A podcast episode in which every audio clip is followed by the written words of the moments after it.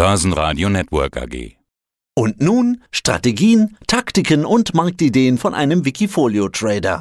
Hi, ich bin Thomas Litschko. Ich verwalte das Wikifolio Hashtag Future und bin hauptberuflicher Daytrader und beschäftige mich allgemein sehr viel mit der Wertanlage von Geld und bin aber auch noch zur Sicherheit im Einzelhandel in Teilzeit, sodass ich da entspannt meinem Hobby, was ich zum Beruf gemacht habe, nachgehen kann. Das klingt spannend. Daytrader, aber trotzdem so ein bisschen einen Backup haben. Hashtag Future, die Performance von dir, 160 Prozent deinem Wikifolio seit Auflage. Future, das sind eigentlich Traumaktien drin. Hashtag Future. Das sind Aktien drin, die kennen wir. Adobe, jeder kennt die Performance von Amazon, Facebook, Microsoft zum Beispiel, Media and Games. Die Liste gehen wir gleich nochmal durch. Wie ist denn deine aktuelle Strategie? Was auffällt, ist, dass du trotzdem Cash hältst. Zaster, Moneten, Penunzen.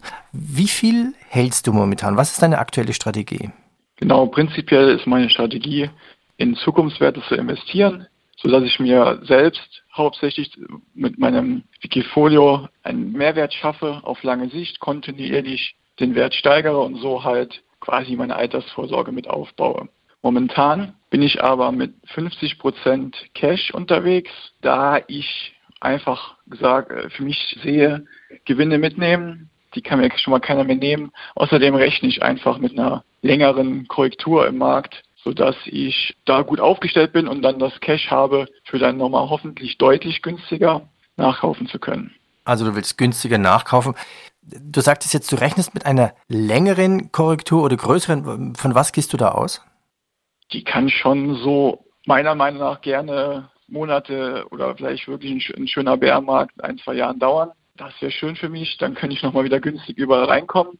Ansonsten kann es natürlich genauso sein, dass, ja, dass ich mich da verspekuliere sozusagen und der Markt weiterläuft, aber da bin ich auch entspannt, weil ich habe die Gewinne, realisierte Gewinne und ja, dann gucke ich von der Seitenlinie halt ein bisschen mehr zu.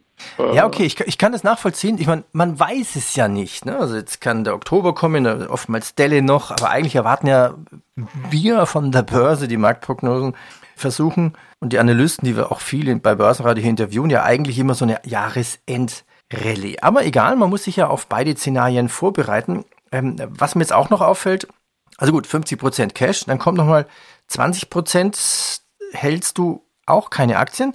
Da steht DBX-TR, das ist wahrscheinlich ein X-Tracker, ein Short. Welche Strategie fährst du hier? Genau. Ähm, also mein großer Plan, ich schaue hauptsächlich auf Markttechnik und den Chart, der meiner Meinung nach sagt er mir viel mehr wie jegliche News und alles. Klar gucke ich mir noch grob an, wie sich die Zentralbanken und Zentralbanken so machen, aber der Chart ist für mich mein Analysetool.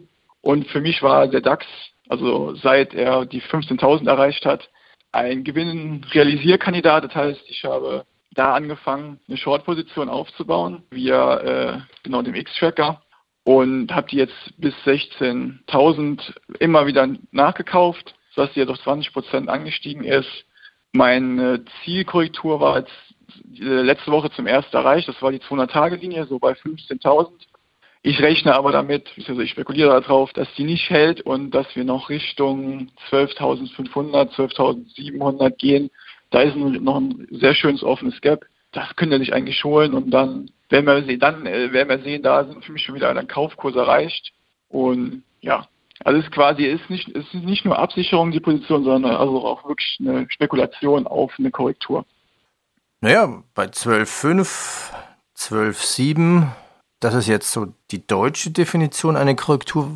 Du hast ja meistens amerikanische Werte drin. Also ich habe schon aufgezählt. PayPal ist auch drin, Amazon, Adobe, Alphabet, The Trade Desk. Wie groß könnte eine Korrektur an der Wall Street oder S&P 500 Nasdaq ausfallen?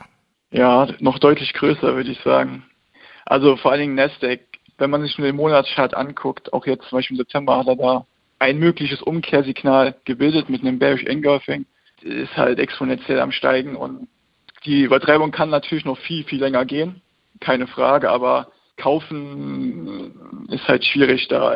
Äh, also deswegen habe ich da jetzt die Gewinne mal realisiert. Bei 30 Prozent bin ich immer noch quasi noch investiert. Fühle mich einfach so äh, entspannter und sicherer mit meiner Anlage. Ja. Ja, die Performance ist ja auch wunderbar. Warum soll man die kaputt machen? Wenn man nach Performance sortiert, ein Wikifolio. CrowdStrike Holding hat die beste Performance von fast 300 Prozent, also gut gerundet. Wir sprechen jetzt von 285 Prozent. Was macht CrowdStrike? Ist das vielleicht auch eine Kaufidee für andere oder ist die schon auch zu teuer geworden, diese Aktie? Die sind im Bereich äh, Cybersecurity unterwegs, sind auch im Zuge vom Corona, wo ja viele der Branchen exponentiell gehypt wurden, sehr stark angestiegen. Und ja, es ist immer, es ist immer schwierig zu sagen, da also eine Kauf- oder Verkaufempfehlung abzugeben. Ich bin halt eher ein Freund von antizyklischen Einstiegen. Deswegen ja, kann ich bei CrowdStrike gerne sagen, auf eine schöne Korrektur warten und dann kaufen. Ich habe schon die berühmten Namen aufgezählt. Media Games, Microsoft, Adobe, das sind die mit der besten Performance bei dir. 250 Prozent, fast 160 und über 120 momentan. Da ist eine Aktie drin, die kannte ich auch nicht, muss ja auch erstmal nachgucken. Ich weiß auch noch gar nicht, wie man es korrekt ausspricht. Dana Here, was macht Dana Here bei dir?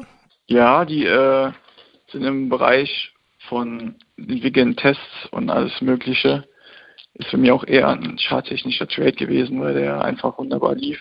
Und ja, die Position habe ich auch schon wieder ein Stück weit zurückgefahren, die ist nur unter 1%. Aber ja, einfach noch ein bisschen noch eine andere Sparte mit reinzubringen, da ich ja schon sehr tech-lastig bin. Dann habe ich mir überlegt, okay, du hast ja eine Aktie aus dem DAX, da ist Bayer drin. Warum Bayer? Ist das nicht die mit dem Monsanto-Problem? Ja, mit dem Monsanto-Problem und anderen Problemen. Bayern hat sehr viele Probleme. Aber äh, wie ich eben gesagt habe, antizyklische Einstiege und auch aus charttechnischer Sicht ist Bayer jetzt seit Jahren in der Korrektur, beziehungsweise im, im Bärenmarkt. Und irgendwann will sie gar keiner mehr haben und dann sage ich, ja, ich nehme sie gerne. Ja, also wenn andere, äh, wer, wer, wer, wer, heißt, wie heißt dieser Spruch, wenn andere geben, dann muss man nehmen, ne? oder so?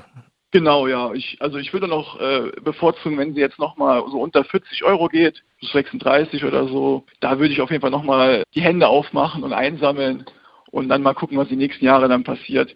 Also ich glaube, André Costolani war das mit dem Spruch. Wie gehst du mit Aktien aus China um? Antizyklisch handeln? Kaufst du jetzt da schon nach? Das sind ja viele wunderbar gefallen. Ja, sind wunderbar gefallen. Ich habe auch äh, Alibaba drin und Tencent. Aber nachkaufen würde ich momentan, habe hab ich kein Interesse nachzukaufen, da ich, wie gesagt, noch davon ausgehe, dass die Amis und auch der DAX und Co. noch äh, weiter korrigieren. Ich glaube nicht, dass da die China und Co. dahingegen steigen werden. Deswegen, also von meiner Gesamtmarktspekulation her noch Luft nach unten. Deine letzten Trades, du hast Zünger und Xiaomi verkauft. Warum? Einfach, um Gewinne mitzunehmen. Zünger, der äh, ich bin ja auch im Gaming-Bereich ein bisschen unterwegs von Investments her. Da sehe ich einfach Korrekturpotenzial und bin im Gaming-Bereich jetzt mehr auf andere Sachen äh, umgeschwankt, die aber nicht börsengelistet sind. Dann sage ich schon mal herzlichen Dank. Soweit meine Fragen zum Wikifolio. Du sagtest ja, du bist Daytrader. Wie sieht denn eigentlich so dein, dein Arbeitstag als Daytrader aus? Ab wann fängst du an? Wie lange bist du online? Welche Kurse prüfst du noch? Hast du Watchlisten? Erzähl doch mal ein bisschen, wie so dein Tag, dein Tag abläuft. Prinzipiell geht mein Tag äh, los um 5 Uhr, da ich dann erstmal für um 6 Uhr zu meiner regulären Arbeit muss. Danach komme ich nach Hause so gegen 9, setze ich mich erstmal an den PC und handle hauptsächlich den DAX ja, mache mir dann meine Setups schon Abend vorher, sodass ich dann meine verschiedenen Marken habe, die ich dann je nach Szenario Long oder Short handle oder dann, wenn halt kein Szenario so eintrifft, wie ich mir das vorher geholt habe, dann mache ich aber auch gar nichts. Das ist auch, also ich glaube, der entscheidende Faktor ist da Geduld, Entspannung, wie man so schön sagt, emotionsfreies Handeln.